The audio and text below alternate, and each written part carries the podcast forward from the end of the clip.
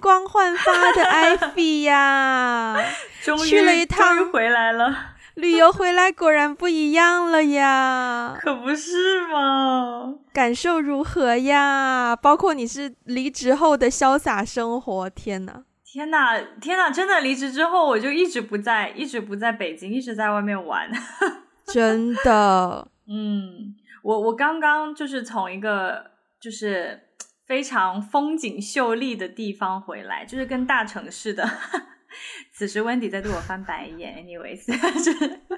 跟大城市里的这个氛围完全完全不一样。但是我也有一些感慨耶，其实。等一下，在你发表你的感慨之前，嗯、我我相信在听的观众一定有各种各样跟我一样的就是愤慨。首先，现在在这个疫情当下，大部分 大家都在 lock down，好不好？就是包括前段时间台湾的疫情又升级，嗯、然后香港就是一直都是。嗯但是你居然可以 到处玩，没有错啊。Uh, OK，好，你继续吧。不是，大家先忍一忍啊！大家先忍一忍啊！我想，我想解释一下，我我我我这个这个心态有一点报复性旅行了，因为就是好不容易，没错没错，对，就是好不容易可以出去玩，然后我又辞职了之后，非常可以理解。对，有一种报复心理。但是我想分享的是，嗯，在你正式分享之 前。请讲，就是说到这个报复性心理，之前我看到一个新闻说，就是澳门跟香港，呃，澳门说如果香港有连续三十天都零确诊的话，就可以对香港开放进入澳门嘛。嗯、然后呢，我就跟我的朋友讲到这个话题，然后我朋友就说，第一眼大家第一瞬间听到这个消息都很兴奋，就说真的吗？真的吗？然后第二个瞬间就是 Oh my God，想象一下会有多少人冲去澳门？对 对对，对 那个报复，OK，好，可以了，你可以发表你的感想了，不好意思啊。没有没有，其实我这次在旅行的时候也也也也有遇到过类似的状况啦。Oh. 就是周围都是人，哪里都是人，而且而且我不是五一期间去了那个藏区嘛，我去的是青海的藏区，然后当时呢，就是我自己觉得自己去藏区蛮酷的啊，后来发现我整个朋友圈所有的人都去了藏区，而且我听说从你知道，就是从四川到到拉萨有一条川藏高速，是是。在堵车。那个几乎是网红高速了，我觉得。就永远在堵车，一直在堵车，在山沟里堵车是一件很可怕的事情诶、嗯、对、嗯、对，但是就是我这次回来，终于回来回归我的正常生活的时候，我其实想分享我这次旅行当中的一些感受吧。我去的那个地方也算是一个，嗯，可能它的那个城市是一个三四线城市，但是我们旅游的一些景点所在的地方都是县城。嗯，然后呢，就我们有接触到一些当地人，有一些当地的朋友就带我们玩了一下，然后跟他们沟通的过程当中，嗯、他们就会一直说，呃，哎呀，你们你们可以你们可以选择来这边生活啊，生活一段时间啊，嗯、或者选择这边买房子啊，因为这边的房价很低呀，物价也很低呀，其实生活水平。嗯是蛮高的，就是说，如果你拿大城市的工资，然后到小地方去购置房产的话，嗯，嗯，就其实其实是蛮划算的，而且在那边的物质生活，其实你该有的东西都有。就是它物质上并没有什么匮乏的地方，嗯、所以是，所以，所以我们聊到这个话题的时候，对方就会一直说：“你们可以考虑过来。你看大城市生活压力又大，然后又要工作又很忙很累，又被九九六，然后又，嗯，关键是物价很高又很穷，等等等等等等的。对，然后我当时就跟他们讨论这个话题的时候，我觉得是很很有趣的一个 topic 吧，因为对我来说。就是对我来说，其实我没有太多的那种，呃，要返乡的概念。我知道现在很多年轻人很流行在大城市里面工作了一段时间之后，觉得生活压力很大，他就想要返乡，嗯、回到自己的、嗯、呃家乡去过一个比较清静的，然后比较舒适的生活。但是对我来说，其实我没有这个概念，因为我的家乡也是一个一线城市，嗯、就是。返乡对我来说没有什么区别，其实就是城市和城市之间的不同而已。它的消费依然是很贵，它的生活压力依然很大。对，所以我跟他们在探讨这个话题的时候，就觉得嗯，还还蛮有趣的。我其实还没有，目前还没有太能够想象自己生活在小地方的那个生活状态会是什么。所以想当年，有在我在我还小的时候，当年我爸就是从小地方前进大城市的有为青年。那个时候是九十年代，然后海南省那个时候刚开始发展经济特区，虽然就是到了今天，就是也依然在这个努力发展之中。但也就是从那之后，我就跟着我爸一路踏上一个不断向更大的城市进发的路。所以，嗯，我觉得这个还蛮有意思的，就是你现在想到当时父母面对的一些选择，其实跟我们现在的选择说不上有太大的不同，哎，就都是，对，就是你要去，你要去大城市还是，对啊，对啊，对，那所以你你爸爸比较喜欢。小地方还是大城市呢？我爸喜欢比较不那么大的地方。哦，是吗？对，我记得很清楚，是我们当时去了海南岛嘛，就是在海口。嗯，他在海口生活的时间比我久啦，然后我只在那边生活了两年，然后他就找到机会来深圳，嗯，然后我们就来了深圳，然后在深圳就是一路就是也住了，我住了挺久的，但是中间呢，就住了几年之后。也有一段时间了，然后我爸就跟我说他，他他想要回海口，他觉得深圳就是、嗯、对太太太多事情发生，有一点点 overwhelming 的感觉，他不喜欢。对，嗯、然后但我那时候在在念高中啊，然后我就跟他说，嗯、哦，那你回去啊，然后他就回去了。这也就是为什么我就一个人留在深圳，你知道？哦，对啊，你还蛮你还你还蛮酷的耶，你就直接跟你爸说，哦，你不想要留在深圳，那你走啊。对啊，因为对我来说，对我来说，我当时是一个喜欢喜欢大城市的人。比如说，比如说很小的时候，就我还在老家，我老家呃，就是是一个叫平凉的地方。来，听众有多少朋友听说过平凉这个地方？没有吧？请请兰州周边、兰州附近的听众可以可以来 outreach 一下我们跟 Wendy。当时，当时我就是。在爷爷奶奶家生活嘛，然后我妈妈那时候在大城市，嗯、她在省会，她在兰州，所以呢，她不定期就会要么是带给我，嗯、要么是寄给我一箱一箱的零食。那个时候，嗯、呃，运输啊，网根本都没有网络，那个时候就是路运输都不是很发达，所以你很多东西在小地方是真的买不到的。嗯、当时我收到一箱子的饼干，有什么鬼脸嘟嘟啊、奥利奥啊。把我开心到一个不要不要的好吗？那个就是对我来说，那就是大城市的意义，就是奥利奥饼干。然后等到我去了去了海口，然后我爸跟我说：“哦，我们要去深圳的时候，我也超级兴奋。为什么呢？因为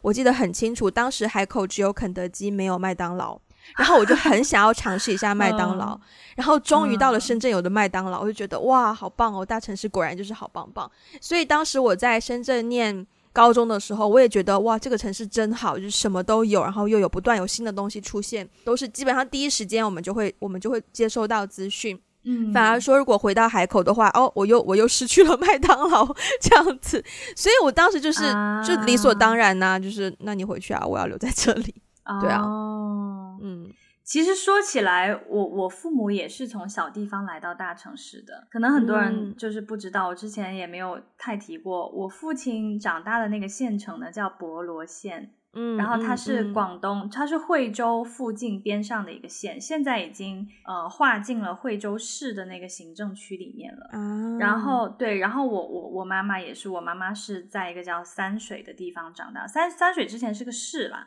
现在就变成了佛山市的一个区。我不知道三水是一个地名哎、嗯，我有一个朋友，他的昵称就是三水，我从来不知道三水是一个。三水不小呢。哦，对，它是一个，它是它是一个地方。虽然虽然可能在那个年代，他们成长的那个那个，毕竟都是县和市，已经不算是小地方了。就是我父母不是从村里面来的，在那个、嗯、那个年代，但是对我来说，它就是一个小地方，嗯、所以。我小时候就是每年寒暑假的时候，比如说今年今年会回爸爸家那边住几个月，然后然后明年的暑假就回妈妈家住几个月。其实我小时候觉得老家很好玩，因为老家有村落，有河，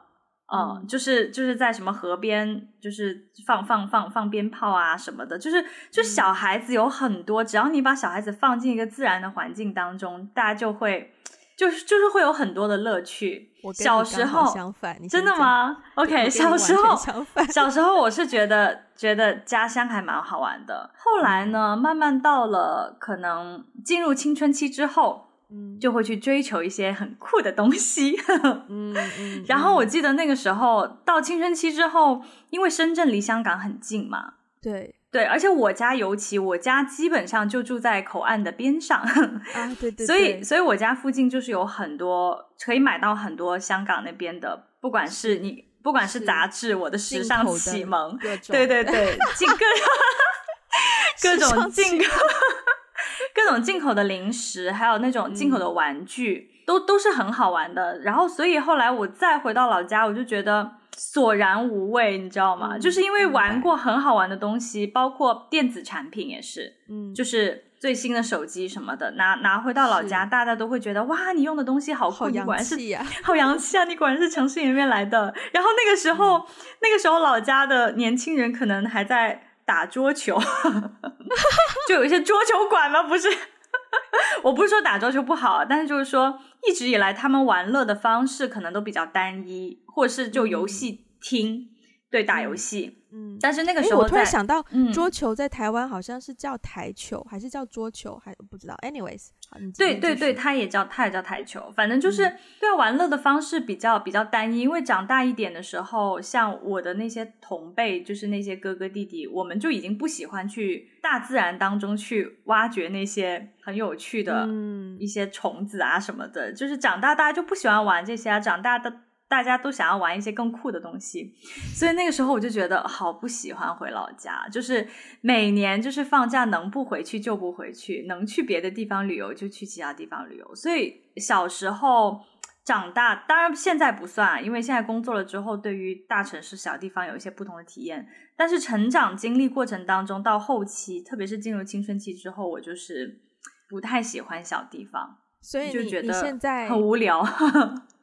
所以你现在也是倾向喜欢大城市而不是小地方吗？嗯，现在对，其实我现在也是更加倾向于大城市而不是小地方。但是我现在的理由跟小时候的理由是不太一样了。怎么说？现在的话，呃，其实我可以可以说，其实我一直以来都没有真真正正在一个真正的小地方生活过。就是，或者是说我没有生活过很长时间，嗯、然后现在我喜欢，就是我我更倾向于大城市的一个理由是，嗯、呃，首先是我我当时选择的那个专业，说实话，小小地方没有什么机会，啊、嗯，就是我我我，因为我很喜欢我念的这个专业，我也很喜欢我所在的这个 community，那这个 community 其实小城市是比较少的，就几乎是没有的。然后，而且大城市里面，我自己个人的感觉就是说，我还是比较喜欢跟更多元、有趣的人交交往、交朋友。嗯，然后大城市其实有很多活动啊，然后有很多不同的社交的机会，然后你会认识到很多世界各地的人，然后他们都有很有趣的背景和经历。就是对，主要是从主要是从我的社交圈和我的事业角度去考虑的吧，还有就是我觉得大城市相对来说可能会更公平一些，因为毕竟人情社会是比较淡一些的嘛，就是在大在大的地方，因为大家都是外来人，所以。相对来说，我觉得不是不是我的意思说，这种这种情况也有啊。但比如说你找工作或是怎么样的话，其实你投简历就是了，就是你你你优秀你就你就你就上，你不优秀你就你就上不了，而不是说，我觉得小地方可能会更多的会出现那种说，不管做什么事情，更多会依赖他的呃人际关系，就是说谁家的亲戚啊，帮谁去怎么怎么样啊，去获得一些机会啊，大概是这样子吧。嗯就更其实其实我还是觉得人比较重要啦，在大城市里面有趣的人会更多一些。好啦，所以你就是喜欢大城市啦，你直接回对啦。其实说说了说了说了这么多，其实 对，in conclusion，我就是喜欢大城市啦。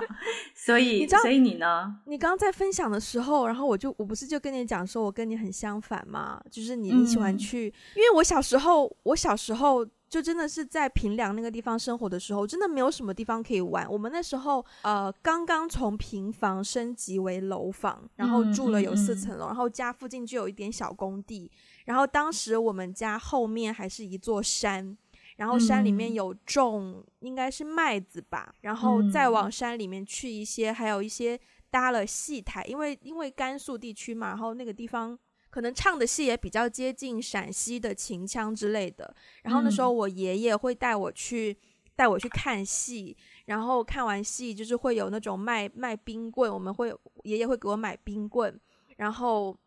嗯。跟爷爷那样子的生活，我觉得是 OK 的。但是跟小朋友玩的时候呢，有的时候大家就喜欢抓虫子啊，哦、或者是，是，是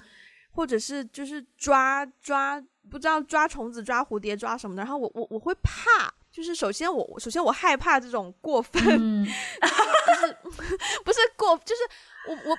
也不算是过分激烈的活动，但是我就是怕，包括包括说跳来跳去啊，我也怕，然后爬来爬去我也怕，就是，呃，我小时候是一个比较文静的性格，然后，嗯、所以我小时候就很就很憧憬说，在大城市里面有好好的马路你可以走啊，然后你也不需要抓虫子啊，嗯、就是就是有更合理的活动可以让你去参与。嗯、但是我刚刚又回想起小时候很多这种碎片的画面，包括我还记得家里的。家里后面就是麦田嘛，然后我忘记是我哥哥还我我堂哥还是我爷爷带我去麦田里面，就直接会抓那个麦穗，就已经熟了的麦子，然后那个麦穗就碾出来，他就让我试了一颗生麦子吃，我觉得那种体验真的是、嗯、哇！我现在想起来，我觉得是一种奢侈诶、欸，就是你可以立刻在那个农作物旁边，嗯、然后，所以我现在就觉得哇，好想立刻吃到农作物本人。啊，对，农作物本物。可是我前两年回老家就发现，哦，我家的后面那座山完全不见了，现在就是各种各样的楼房，啊、完全找不到以前的踪迹了，已经。嗯、然后就觉得，啊，有点、有点、有点小可惜。所以我，我我其实就是喜欢我，我后来就是发现我喜欢小地方、欸，哎，嗯，而且我我发现是这样子的，其实很奇怪，过去两三年可能因为。我跟我的朋友那时候我还在 freelance 嘛，然后经常因为拍戏就去不同的地方，嗯，然后也会开始思考说，我是不是要真的要落脚在呃我现在所在的城市，所以跟朋友之间也会有不同这种沟通，都会去聊，嗯，然后当时就会觉得说，呃，大城市，嗯，呃，我可能生活惯了，因为的确长。长大的过程当中都在大城市比较多，但是我真的很喜欢小城市、小地方那种非常亲近、节奏非常慢，你可以把握到自己节奏的感觉。嗯嗯，而且我记得有一个经验很特别的是，嗯，可能跟你你想象中小地方的体验不太一样，但是那个时候我们参加一个所谓 retreat。呃，其实蛮辛苦的，就是我们在我们那时候在香港，这个是三四五年前了。嗯，我们在香港，但是我们就会去一些香港周边的一些小村落，包括你很多地方是直接没有车进去，你要爬山进去，然后通过船互相、嗯、交通工具只有船，然后到各种不同的小岛上也没有车，只有可能最多三轮车这样子。嗯，然后我们在一个村。那天去到一个村子里面，然后那个村子里就是没有楼房，最多就是两层楼那种平房。然后村里养了很多只狗。我记得那个晚上啊，而且村里信号也不好。对，我记得那个晚上就是我想要去村口唯一一个地方是信号比较好，我就拿着手机去到村口。然后晚上很黑，也没有很多灯，但是村子里大概十多只狗吧，就全部齐刷刷跟着我一起到了村口。然后我当时就觉得，哦，就是大家都陪着我真好。然后坐在那边用手机，然后用用村子对面是一片类似于也不能叫森林吧，反正就是很多植被的地方。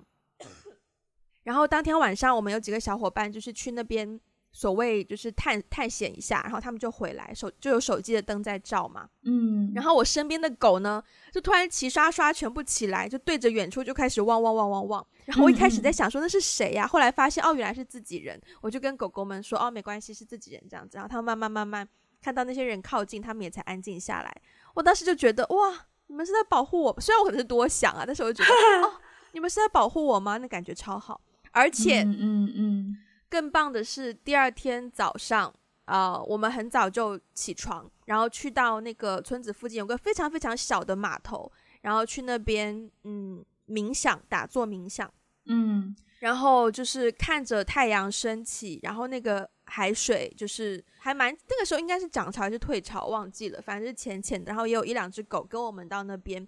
很安静，很安静。你基本上只能听得到，那那天都没有什么，就没有早起的鸟儿，大家没有要吃虫哦。然后就只有很安静，你会听到海水那个海浪慢慢慢慢涌上来，然后又倒回去的声音。然后除此之外，几乎什么声音都听不到。然后在那个在那个空间里面，你就真的觉得，哇，就是 you own the world 的感觉。我很喜欢那样子的体验，就这种节奏很慢的生活。包括其实现在有很多电视上的综艺也是主打这种慢综艺，比如说比如说韩综有《三十三餐》，然后。还有什么李孝利的那个什么什么李孝利，你知道是谁吗？我知道，我很喜欢李孝利。对，他本来也是一个等于是拥有了很多，就是 like she's the center of the busy world，right？然后她选择跟她的老公去济州岛的一个小小很安静的一块地方，对对对，然后自己，自己住在一栋房子里面，然后可能呃照顾一下植物啊，照顾一下流浪狗啊，嗯、就那种生活实在是太惬意了。然后大陆有个综艺叫《向往的生活》，我也会看，就是他们去到就跟三十三餐好像基本上是一样的 concept，就是去到一个所谓农村的一个呃一个独立的房子里面，然后。呃，你要自己去种农作物，然后你你的生活，这个是重点，就是你的生活时间完全是你自己去安排的，你没有太多的任务要完成，嗯、你的任务就是养活自己，嗯、就是呃吃东西啊、呃，做饭，想想要吃什么，然后晒太阳，就几乎是这样子。嗯，就那完全那那真的就是我向往的生活诶。嗯，所以我跟我的朋友在交流到说会想要去大城市还是小小地方的时候，我常常会说我喜欢。小地方，我喜欢农村的生活，但我朋友就说，可是大城市机会都在大城市，就是你要跟你一起工作的人都在大城市，嗯，但是我还是觉得，as long as 我有 WiFi，对不对？as long as 我有网络，嗯，我依然可以保持那种 connection，所以，yeah，我就是喜欢小地方的人。所以你刚刚说到小地方的人，那你觉得大城市的人跟小地方的人，我的意思是说，嗯，我的意思是说，我就是喜欢小地方。啊的人，你是的人，对对，OK，对对对对对，哇，中文真的是博大精深，我突然之间觉得好难解释哦。我们刚刚那个绕了半天，会不会有些听众完全不知道我们在说什么？相信大家的中文水准应该是 OK 的。嗯，你你刚你刚才讲到那种清静的生活，就是因为我。其实我旅游算蛮多的，然后我在、嗯、呃，特别是云南，现在有很多人从一线城市退居，然后到云南的一个比较安静的呃村子或是县城小镇上面生活，然后比如说自己开咖啡厅，然后在那边自己开酒吧、开民宿。现在有很多人都好像就是说回到一个大自然的环境当中去做自己的 business。嗯、我我的一个感受是说。如果有志同道合的人跟我一起在小地方，或是在在村子里也好，在小镇上面也好，一起去做一个这样的一件比较惬意的事情，我是很乐意的。嗯，就是说，as long as 我有一个 community，对，然后这个 community 其实是可以，我我是可以跟他们很 open 的说我的感受，我们是可以彼此互相理解的。我觉得在哪里生活都 OK。当然，因为我其实没有没有真正的在呃小一点的地方生活过，所以当那个很亲近的感觉来临的时候，我反而会焦虑。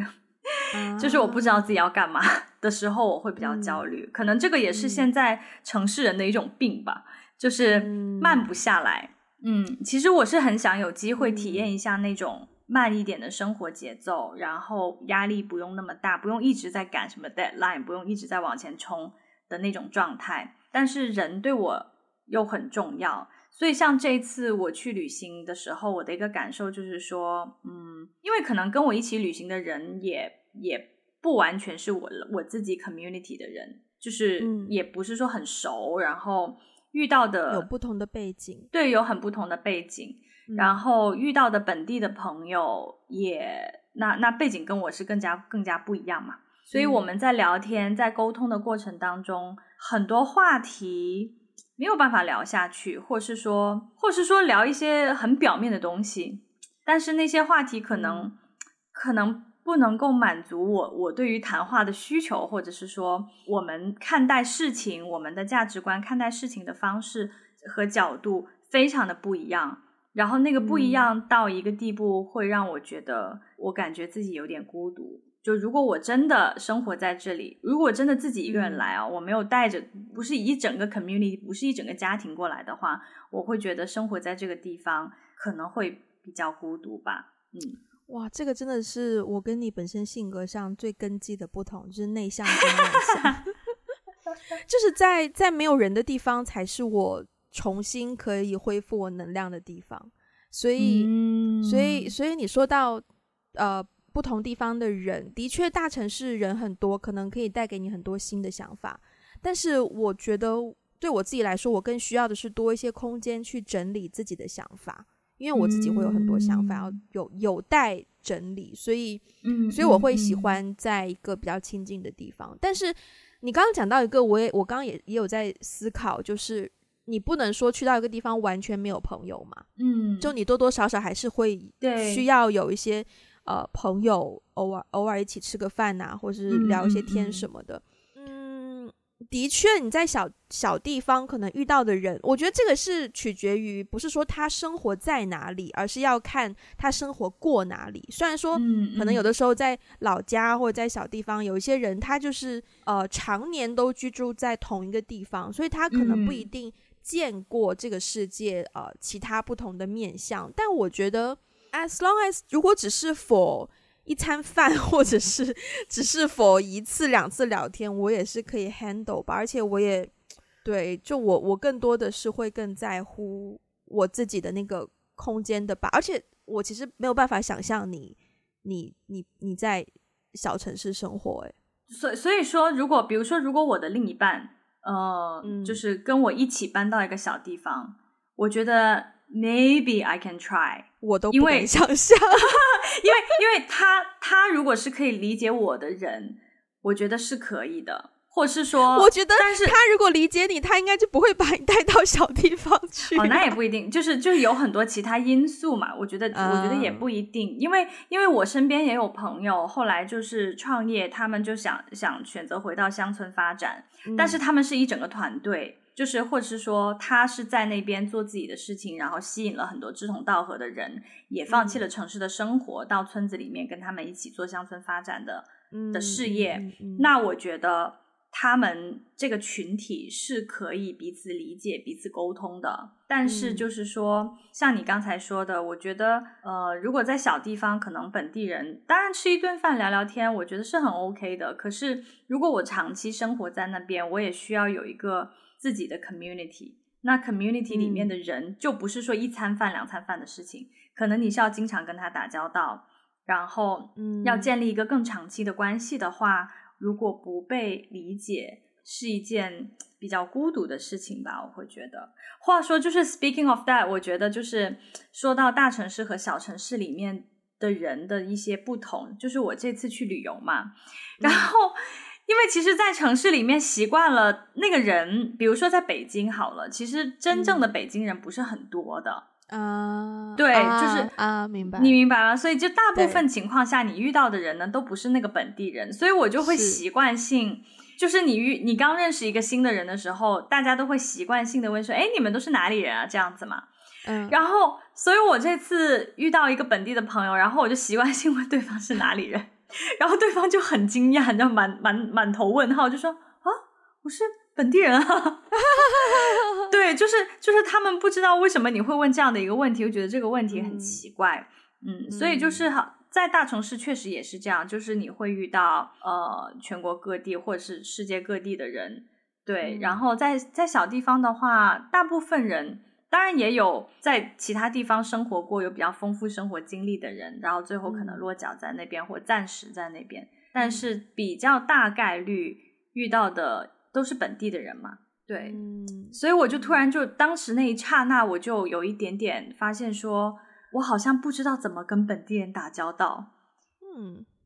对，就是我不知道，就是因为因为问对方是哪里人，是我的一个 ice breaking 的一个。嗯，一个一个一个一个话题的开始嘛，嗯、就是说从问对方的经历开始，一个一个话题。可是如果对方说他是本地人的时候，我一下子就是我当时本能的反应，我不知道要怎么样把这个话题继续下去。那你可以把你的重心转移到 instead of 这个人，可以转移到这个地方啊。既然他是本地人，他应该就是对这地方什么都懂。因为当时已经聊完了，就是关于这个地方有什么好吃的好玩的，已经在 餐桌上聊完了。嗯嗯嗯啊，即便如此，我依然是喜欢，就是你知道，你想想看，嗯、你想想看，就是如果特别是当地农农业发展比较好的话，你就可以很直接的吃到当地的水果，超级新鲜。就你真的 maybe 可以体验直接下地摘，然后当下就哇，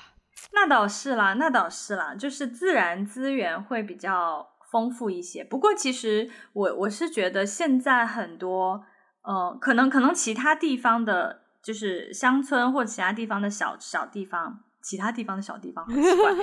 其他地方的小城市，我不是很了解。但是就是依我过去几年的工作经历，其实在中国，至少在中国大陆这边，我们说的小城市也已经不不有很多地方已经不是那么原生态的了。就是我们所想象的那种美好的乡村生活，其实已经很少，已经很少有真正意义上的乡村了。现在的乡村都会搬到镇上，搬到县里面，县里面其实就是一个嗯城市的缩小缩小版。对，所以其实说小地方呢，可能我也会向往那种更贴近自然的生活，但是我们现在说的小地方、小城市，也已经没有这些自然资源和自然风光了。但我我觉得不是诶、欸，因为我现在想到小地方的时候，嗯、虽然说它主要的有人居住的地方大部分已经搬去了城镇，但是并不代表那一些农业地已经完全不存在了，它还在，只是说它不是那么 easy access to，就你不见得那么容易可以去到那些地方，但不代表它不在，而且它其实也是围绕着呃这些呃已经发展成城镇的地方。嗯，存在的，只是说它不会是大家首要的目的地而已。而且我不知道为什么刚刚一直在讲小小地方，我脑袋当中一直一直一直都在都在都在想台南这个地方哦。就可能也是因为我前两天看看 YouTube 看到一集节目，他们就是在讲台南的美食，然后我就看到台南其实它也不算是小地方啦，就它也是有很多很现代的建筑啊，很现代哦，他们有很棒的那个叫做奇美博物馆，也是嗯，就是现代的建筑，然后嗯。嗯，只是说相比较台北这种大城市而而言，它的资源可能没有台北那么集中。然后它的人口可能也没有台北那么那么多，对，但仅仅是这样子对我来说已经很足够了，对，就是嗯嗯嗯，明白，对，我只是 as long as 比如说我们现在的北京啊、香港啊、可能纽约啊、东京啊这种超级 mega city 就已经不是大城市，已经是 mega city 了，你知道，在在这个 concept 上面，就是嗯，我已经觉得。只要人口少了一些，我我的开心就会多一些。OK OK，而且马路上就是没有那么多人会跟你抢马路。你知道，在香港，嗯，就是在香港走路，就你真的习惯。首先，你的步伐一定要走很快。香港的香港的手扶梯是全世界速度最快的。我知道，我知道。我每次去香港的时候，觉得自己要被绊倒，就有一阵风，就是呜一下就是推我。哦、真的，真的，你你都可以听到那个手扶梯在开头跟结尾的地方有那个嗡的那个 那个。对对对，就是那个错力。对，而且你走在路上，就是虽然现在因为疫情很多游客进不来，但是依然街头上还是很多人。你走路还是要时常就是要像《骇客帝国》里面一样，要稍微闪躲一下才可以穿过那个缝隙。然后，对，但是。就只要是去到一个，哪怕在香港来说，只要对我来说是去到 maybe 可能长洲岛啊，或者是一个离岛上面，嗯、你都瞬间可以感受到那个步调慢了下来，你瞬间已经可以感受到一种压力的释放。嗯。嗯对啊，你说到这个压力的释放，你知道吗？我释放压力的方式跟你释放的压力方式完全不一样。你知道，就是我，我其实我我接下来要说的这个故事，我觉得真的是令人令人匪夷所思。但是我觉得这是这是真实存在的。我以前在纽约生活的时候，你知道我去到一个什么地方是让我觉得最放松、最解压的地方吗？Fifth Avenue 时代广场。对。时代广场有一排楼梯，对，我跟你讲哦，时代时代广场上面呢有有有一个也不是很高啦，但它有一排楼梯，嗯，然后楼梯上面就有很多人坐在那边吃汉堡啊、看书啊，我也不知道为什么看书可以看得进去，吵吵闹闹的，但是就是有很多人在那边 do whatever they want，然后那个地方很神奇。那个地方你也知道，时代广场有多吵，不是车的声音，就可以想象。跟电影里面差不多啦，就是不是车的声音啦，就是广告的声音啦.就是人吵架的声音啦，怎样怎样，游客旅游团的声音。OK，但是我每次上在走在那个楼梯上，我周围闹哄哄的全是人，可是我我我就觉得那一刻我坐在上面很放松。妈呀，我应该很神奇。我觉得我现在很想要跟你一起去一趟时代广场，然后看一下我们两个人的反应。我应该会很想抓着你马上走，对，我一定会很焦虑。我就想说，艾菲，我们什么时候可以走啊？这里人好多，然后你在那边享受。哦，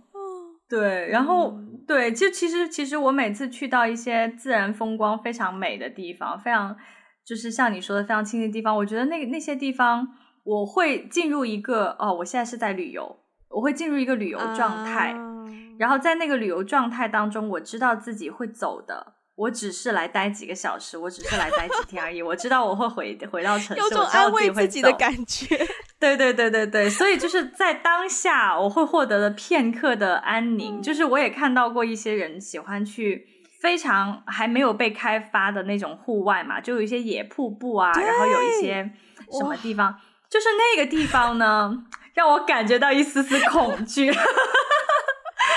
特别是没有网这件事情，让我感觉到有点恐惧。就是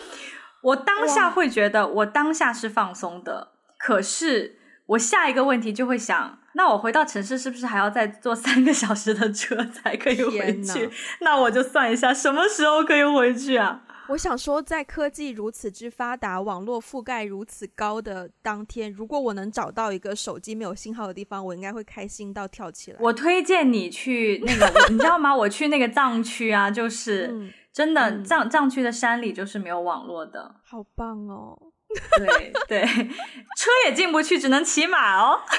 你知道，你当时那时候你在你在青海，然后你就跟我讲说，哦，你等一下可能网络会没有信号，你都不知道我有多羡慕你。我很想要讲这句话，你知道吗？哇，我真的觉得讲这句话就是一个 privilege，真的。OK，天哪，我是很少去到没有没有网络的地方，但那个地方就真的是不要说网络，就整个你手机就是一个砖头。就你的手机就是一个摆设，因为真的是完全没有 任何信号。哦，有一个我不知道你有没有听过，有一个 YouTuber，他叫信誓旦旦，然后他之前做了一个系列，就是荒岛求生的系列。他那时候就带着他的 iPhone 去到了不知道是澳洲还是哪里的一个小岛上，就是什么都没有，但是他有一只手机哦。嗯、然后你知道那个手机不只是手机，除了砖头之外，还有别的功用。虽然没有信号，但是有别的功用，就是你可以用它的电池来生火。哦，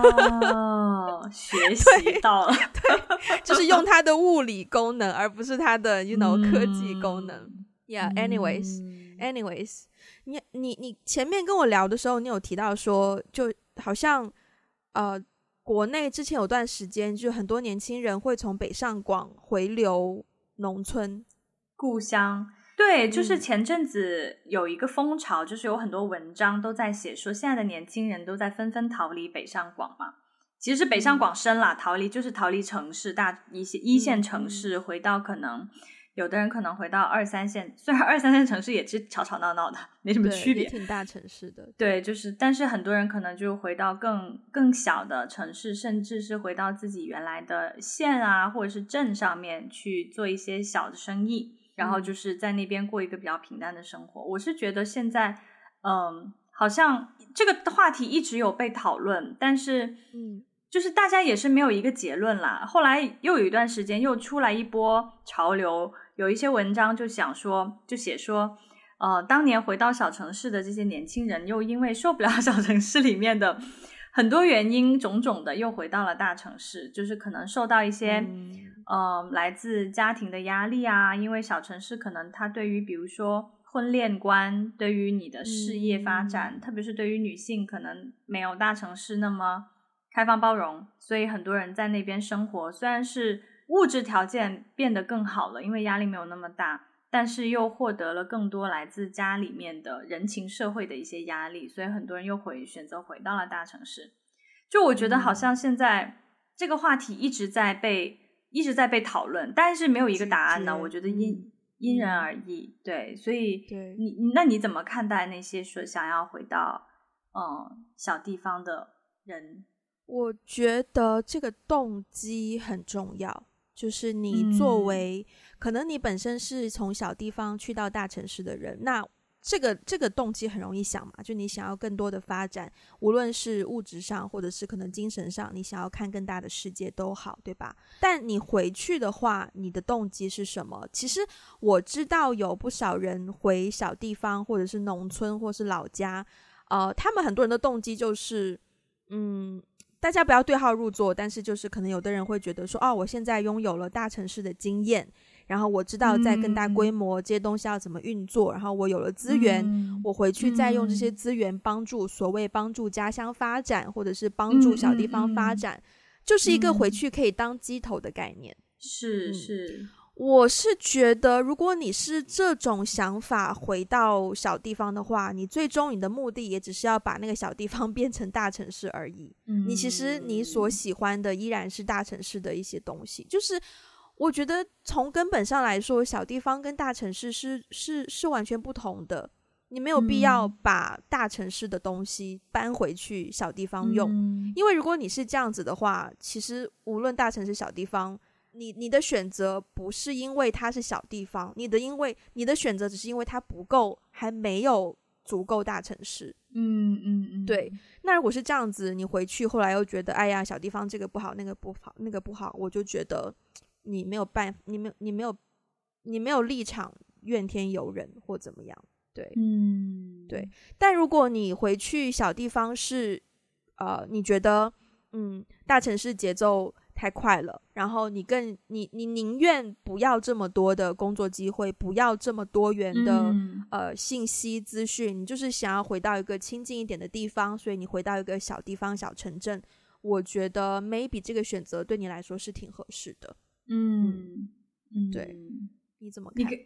你刚刚说到这个时候，我突然想到，我这次去，我这次真的是去旅游，深入到一些山里哦，嗯，真的是蛮深入的一些山里。它不是在县城，不是在镇上，不是在村落里面，对对对，它是在一些山里。然后你知道，我看到很多酒店和民宿，嗯、就是已经深入到山里，很深入的山里。我当时的第一个感觉其实是。就是从作为一个就如果是一个游客来说的话，我是觉得哦，这个这个酒店很很豪华，很方便，嗯、住起来很舒服。如果下次我会有机会再来的话，我可能会选择住在这样的一个酒店里面。嗯、但是我另外一方面又会感觉到有一点点小悲伤，就是说，是这个地方就是已经没有一片土地是没有被开发过的吗？真的，真的就是房地产开发商已经开发到。在这么深入的地方，都满片都是民宿，都是都是很现代化、很高级的一些酒店，所以另外一方面，我又有一点点失落吧。嗯嗯，就会觉得再自然、再美的这些风景，好像总有一天都会被人发现，然后只要有人发现商机，就会去盖楼，会会去破坏一些它原有的一些地方。所以其实我当时有一点点。就是复杂吧，一方面从一个游客的角度来说，嗯、哦，我觉得住在这里应该是很舒服的，但另外一方面，我又觉得这片土地要被破坏了。嗯，我觉得呃，不带不是说你不能够开发，而是说如何在维持原有生态的情况下去做一些。呃，合理的升级。你比如说，就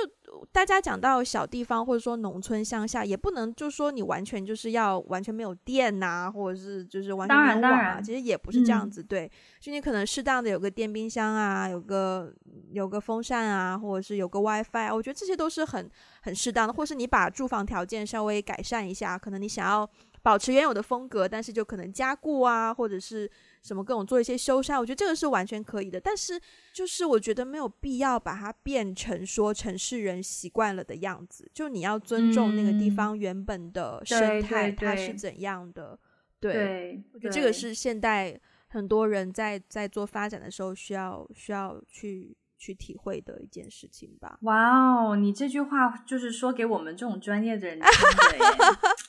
我们就是做发展的。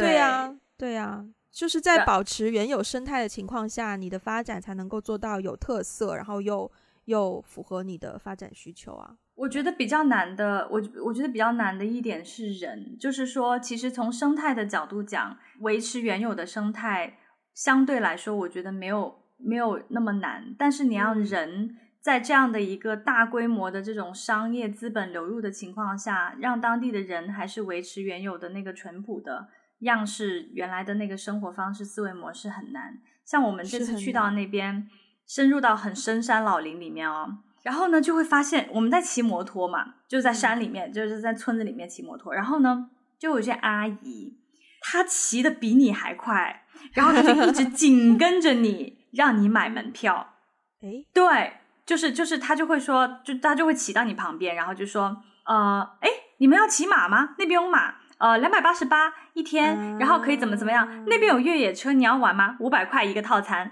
然后那边有个什么什么，他就会一直追着你，然后。他其实是有，其实有很很多人是坐地起价的，嗯嗯嗯，所以就是我我就会感觉到说，哇，好像以前小时候在在老家，或者是我去到一些更淳朴的地方，当地的人的那种淳朴的感觉已经完全没有了，所以我很很害怕听到就是说一个地方发展起来，然后这个地方完全是就是旅游业作为一个主导地位的发展的话，我其实挺害怕的，因为。在旅游业比较发达，所谓的旅游业比较发达的地方，好像大家就就会，哦，怎么说呢？嗯，嗯就是就是，比如说刚才那个阿姨的那种，会那种被迫要面对一些，嗯。但这其实这个话题很有趣，但是我们今天可能没有很多时间深入探讨。只是说我很想很想很想回应回应唯一一个点，就是我个人对于“淳朴”这个词不是很喜欢。嗯，就我总觉得没有人，我们不应该有立场去使用把“淳朴”用在别人的身上。嗯嗯嗯，就是对啊，人就是不同的生活环境会养育不同的。人的性格和想法，对，所以我觉得淳朴，anyways，就是就是大家为了生存，就一定会做出就是有利自己的选择，这个是生物本能的东西。所以，嗯，anyways，我们希望下次 maybe 有机会可以对，下次有机会可以深入探讨这个话题。对，所以所以那那最后最后我们来一个灵魂拷问好了，多灵魂不是一 要多灵魂有多灵魂。